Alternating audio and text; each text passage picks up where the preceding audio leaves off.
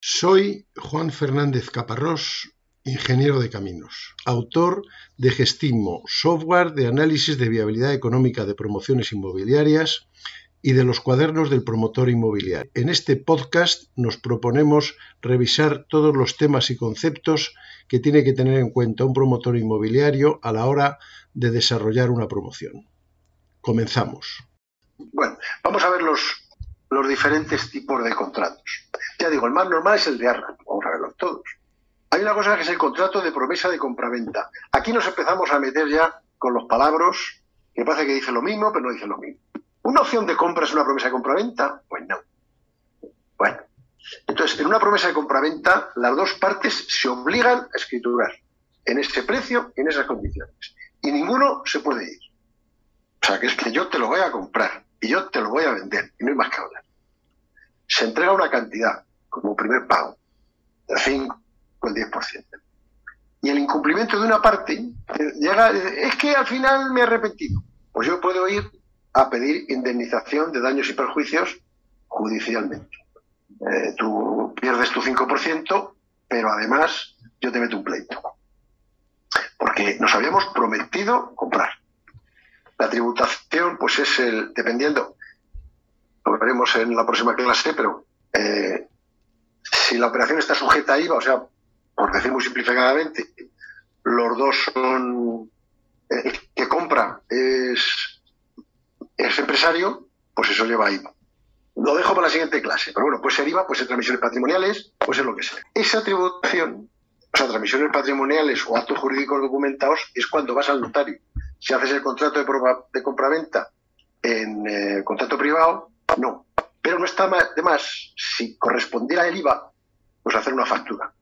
Y la señal es el 5% más el IVA, por aquello de que quede todo bien amarradito. Porque en un contrato de promesa de compra-venta, el principal problema es que o se cumple o vamos al juez.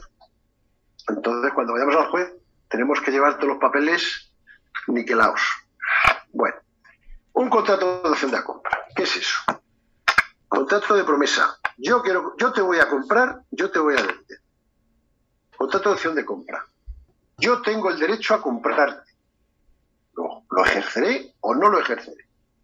Pero tú me tendrás que vender en estas condiciones. Entonces, yo, pasado el plazo, pasado un tiempo, lo que esté puesto en el contrato, pues mira, que al final no te compro. Pero si digo, vamos a ello, tú me tienes que vender. Quiero tener la opción para comprar, pues entrego esa prima que la, dependiendo de cómo esté escrita, la puedo perder o no. ¿Cuándo ocurre esto? Hombre, pues cuando hay dudas de que ahí se pueden hacer cosas. Necesidad de comprobar pues, que en el ayuntamiento, no, no porque yo tenga problemas financieros, sino eh, que tengo mm, que comprobar la viabilidad de esa compra. Eh, eh, normalmente, las opciones de compra se pueden hacer bueno, si, yo no ejerzo la opción de compra en el plazo determinado, pierdo el dinero. O puedo haber puesto que pierdo el dinero o el 50% de la prima, en fin, puedo ponerlo como sea, al acuerdo que se llegue. Generalmente es porque yo ahí quiero hacer algo, pero no tengo la seguridad de que me lo, conceda.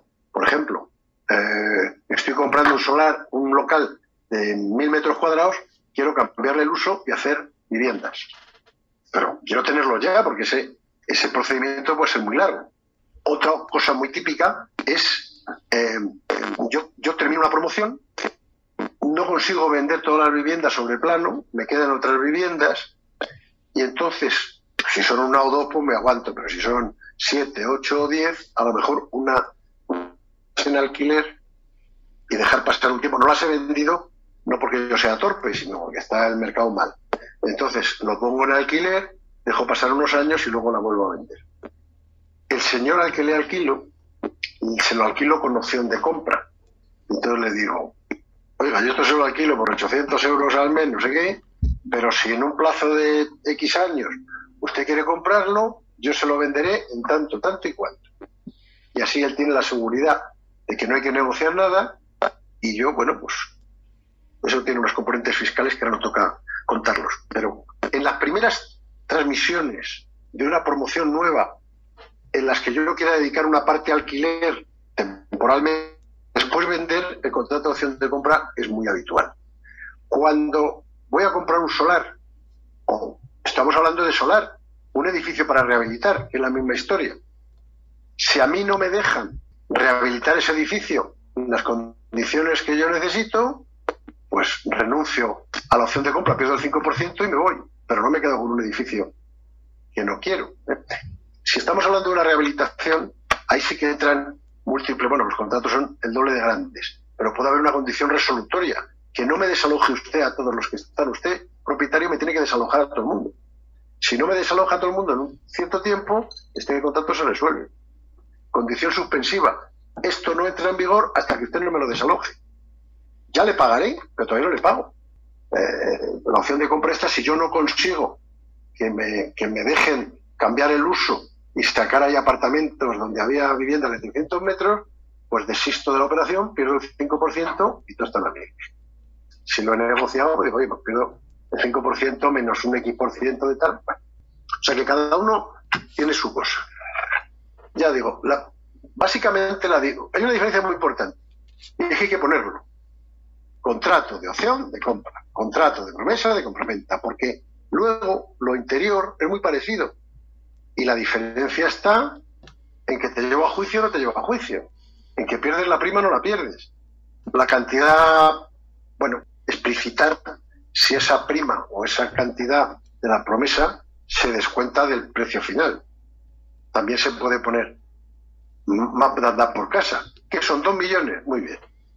100.000 de, de prima. El precio de la, del edificio, un millón novecientos independientemente de la prima. Al final son dos millones, pero bueno, las cosas hay que escribirlas. Los plazos. Ya digo, una opción de compra quiere, quiere plazos más amplios, porque hay cosas que hay que hacer, o si estoy vendiendo una vivienda, pues el inquilino a lo mejor quiere comprarla, pero que no tiene suficiente dinero y tiene que estar dos o tres años ahorrando para poder acabar de comprarla. O sea que bueno, ahí hay todas muchas, muchas historias. Tanto la promesa de compraventa, pero sobre todo la opción de compra, si es a muy, largo plazo, puede interesarnos hacernos en escritura. Si se hace en escritura, hay que pagar actos jurídicos documentados y tal y cual. Si nosotros somos empresa y es un IVA, pues el IVA es recuperable. Entonces, bueno, no nos, no nos duele demasiado. Pero hay veces que si vamos a estar mucho tiempo, es preferible hacerlo en, en escritura. Porque eso ya va al registro de la propiedad y se pone que sobre esta vivienda hay una opción de compra de lo que sea. Todo esto tiene impuestos. Eh, la opción de compra es una cosa muy rara. Pero yo me compro un solar. Pues ya está, es una compra un solar. Bueno, pues la opción de compra, dice Hacienda, no, esto no es la compra de un solar, amigo. Esto es una prestación de servicios por las cuales usted dice que ya verá si compra o no compra. Las prestaciones de servicios tributan al 21%, salvo en viviendas que tributan al 10%. Entonces, si yo hago una opción de compra, yo, empresa, hago una opción de compra y entrego 100.000 euros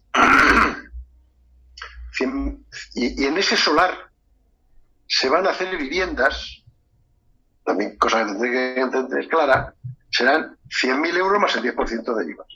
Y cuando vuelva al notario para hacer la escritura de verdad, pues será el precio de la que sea más el IVA. A mí no me preocupa porque ese IVA lo voy a recuperar. Con lo cual lo que tengo que hacer es ponerlo, pero no me, no me mata. Si no hay una relación que, esté sujeta al IVA, o sea, si yo no soy profesional o empresa tal, pues será transmisiones patrimoniales como la promesa de compraventa. La diferencia fundamental es que el IVA se recupera y el impuesto de transmisiones patrimoniales onerosas no se recupera. Es un gasto. Pero bueno, esto fundamentalmente es importante en el momento de la. o sea, cuando vamos a escriturar. O sea, una opción de compra hecha por un particular no tiene mucho sentido. Porque ya digo, empieza el IVA y todas estas cosas, entonces tiene que ser un. Cuando es una vivienda, no. Cuando es una vivienda, o sea, yo termino una vivienda, la pongo en alquiler, entonces sí, soy yo el que, se lo, el que lo transmite, pero que venga un. Yo soy el propietario del suelo, que venga un particular y diga, bueno, pues opción de compra, chico, vas a pagar el 20 de IVA, pero no te lo vas a poder recuperar porque tú no eres empresa. Estos son para ciertos casos. El más normal es el contrato de señal o de arras.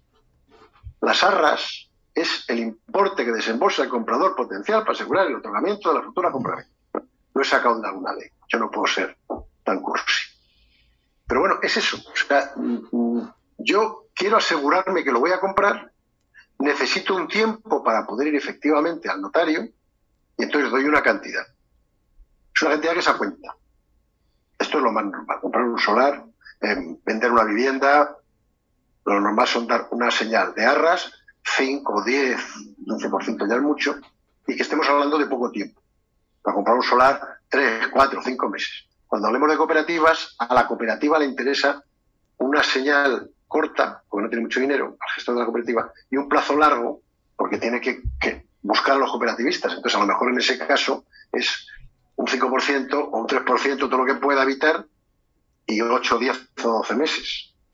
Pero yo soy un promotor y lo que quiero es ponerme en marcha, yo necesito comprobar que ese señor es realmente el dueño de aquello.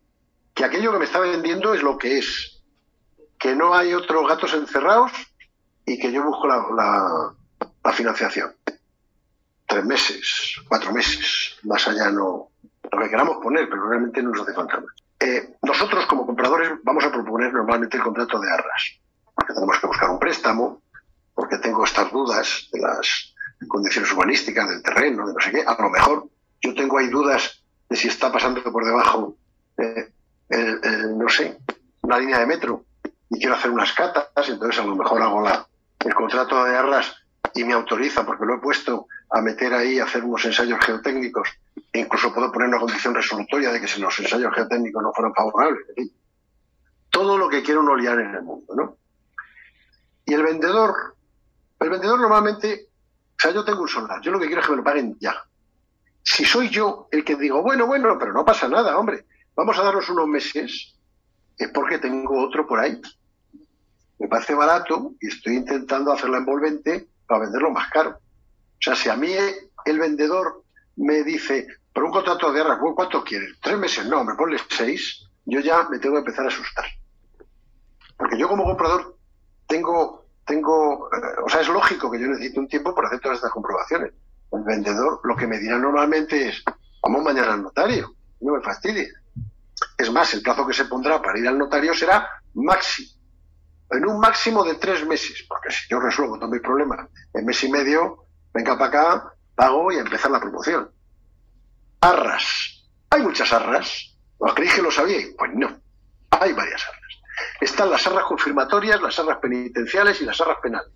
Vale, alegría. Las que usamos normalmente son las arras penitenciales.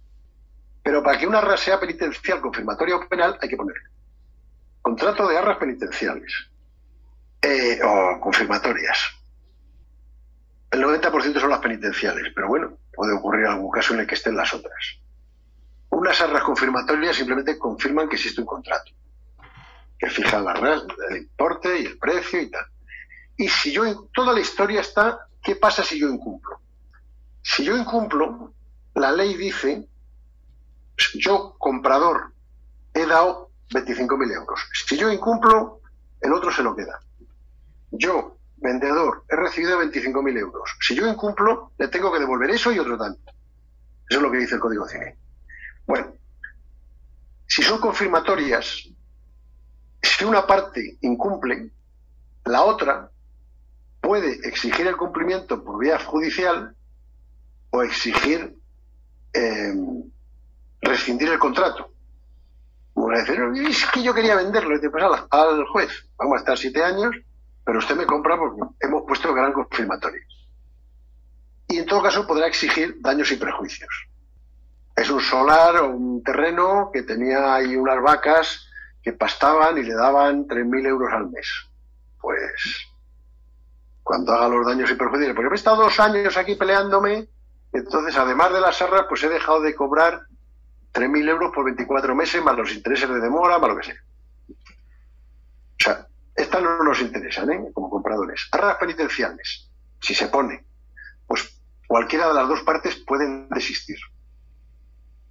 Si desisto yo, pues ya hago el dinero, digo buenos días. Si desiste el otro, me lo tiene que devolver dos veces. El que yo puse más otro tanto. Esa es, esa es la, la penitencia.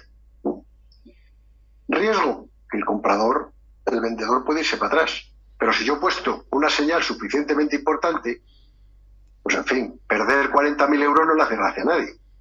Con lo cual, por eso hay que tener mucho cuidado a la hora. Uno se puede sentir generoso y decir, venga, un 5%. No, no, 10 por lo menos. Porque le estás quitando malas tentaciones. Y las arras penales, porque se pondrán allí. Eh, si hay un cumplimiento, la cantidad se la queda el vendedor. Pero además de eso, puede pedir daños y perjuicios. Entonces, de que yo ponga arras penitenciales a que no ponga arras penitenciales, puede ocurrir que además de perder el dinero, generalmente el comprador nunca, nunca renuncia. El que suele renunciar es el, el, que quiere comprar. Vamos, el vendedor nunca renuncia, eh, el que suele renunciar es el comprador. Y se me ha olvidado poner penitenciales, pues el otro dice, ah, vale, vale, me quedo con la cantidad, pero además te pongo un pleito por daños y perjuicios porque no eran penitenciales, eran penales. ¿Cómo que penales? ¿Dónde pone penitenciales? Acordaos que los contratos solo cuenta lo que está escrito. Y ya de paso, si uno tiene que acabar en un juicio, el juez solo ve lo que está escrito. Mire usted, señoría, a mí me parece que es evidente, pero ¿cómo no iba a ser? No, él solo ve lo que está escrito, porque a lo mejor no me está haciendo ni caso. Así que, cuando yo hago un contrato, tengo que pensar que eso puede acabar en un pleito y tiene que estar muy bien puesto a mis intereses. Vamos, dentro de la legalidad y dentro de, que yo soy honrado, aunque no lo parezca. Si hago un contrato de arras, eso, el Código Civil, en el contrato de arras todavía no he tomado posesión de ese solar y no soy el dueño del solar, no estoy, no, no tengo la escritura, porque lo que estoy fijando en un contrato de arras es un plazo para ir a hacer la escritura, inmediatamente después de la escritura ir al registro, entonces el comprador, el vendedor, perdón, el propietario, podría ir al día siguiente a vendérselo a otro, a pedir una hipoteca. aparece, y aunque, y aunque no sea un sinvergüenza, aparece em, el canal de Isabel II y dice, oiga, necesito que me dé un derecho de paso porque tengo que meter aquí una tubería. Y entonces pues necesito un espacio de la vertical de la tubería, dos metros a cada lado, o em, hay una torre de alta tensión que vamos a moverla de sitio, él no puede hacer eso. Por eso el plazo también tiene que ser corto. Si hay que hacer eso, porque de repente aparece carreteras y dice, le voy a expropiar este cacho, pues yo ahí tengo algo que decir y tengo que estar enterado y tengo que dar el ok. ¿eh? O sea, el momento, la firma del contrato de arras inhabilita al, propietario para hacer nada que no sea esperar. Hombre, puede tener ahí una vaca, así, en fin, lo que sea, ¿no? Pero no puede hacer cosas con él. Y es fundamental dejar bien clarito qué tipo de arras son. Las penitenciales, que son las normales, pues se pone que son arras penitenciales. Y además se pone, de acuerdo con el artículo 1454. O, de acuerdo con el artículo 1454, que dice, comillas, da lo mismo. La cosa es que nadie pueda Cualquiera de estas tres arras, si no lo pone, se puede interpretar que son otras. Las, las penitenciales, que a pesar del nombre son las que más nos convienen, mm, pero si no lo pone, pues pueden decir arras penales. En las confirmatorias no pasa nada, pero en las penales sí, porque además de llegarse de quedarse con el dinero, me pide daños y perjuicios. Y si llega ese contrato al notario, eh, perdón, al juez, dice, aquí no pone penitenciales, ni pone mi Código Civil 1454. Pues si no pone una cosa es que es la otra. ¡Hala! A pagarle. Cuidadito con eso. Bueno, el contrato de arras normalmente, porque es un plazo corto, no se lleva al notario. Porque si pudiéramos ir al notario, nos dejábamos de historias. Si, si se llevara por alguna razón, en fin, no sé, me imagino que la empresa que vaya a comprar Medio Madrid Norte dará un contrato de arras de 20 millones y se irá asegurando y poniendo sellos por todos lados. Pero bueno, para comprar un solar. Pero bueno, si se lleva, cuando uno va al notario, tiene que pagar el impuesto de actos jurídicos documentados, que es la escritura. La escritura es un acto jurídico documentado, y eso tiene un coste. Y transmisiones patrimoniales o IVA. Esto ya lo veremos el próximo día porque ahora no quiero calentar en la cabeza, pero vamos. Hay tributación del contrato de arras si voy al notario. Bueno, pues en resumen, en la promesa de compraventas, los dos nos hemos vinculado. O sea, yo te vendo, yo te compro. Y ponemos un plazo por las razones que sean. En la opción de compra, yo te puedo comprar o no. Si no te compro, pierdo la señal. Las arras confirmatorias es que queremos comprar y vender y no nos decimos nada. Las arras penitenciales es que queremos comprar y vender, pero el que no, no vaya al notario cuando se le cite, pierde la cantidad de la señal. Si es el vendedor, no se le devuelve, y si es el comprador, la tiene que devolver con, otro tanto. Y en las arras penales, lo mismo con indemnización. Vamos, con posible pleito de daños y perjuicios. Eso es básicamente el asunto. Nosotros vamos a tener contratos de importancia cuando compramos el solar y cuando vendemos las viviendas. Vendemos las viviendas o vendemos las oficinas o vendemos los locales.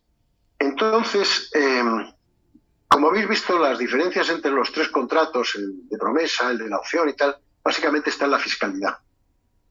Si podemos hacer ese contrato, porque yo soy empresa, el futuro vendedor soy yo. No, perdón, el vendedor es él. Si él es un particular, pues es un, caso. Porque para la compra de un solar, eh, ya lo veremos, si es un suelo rústico que se va a desarrollar, eh, no tiene tributación por IVA.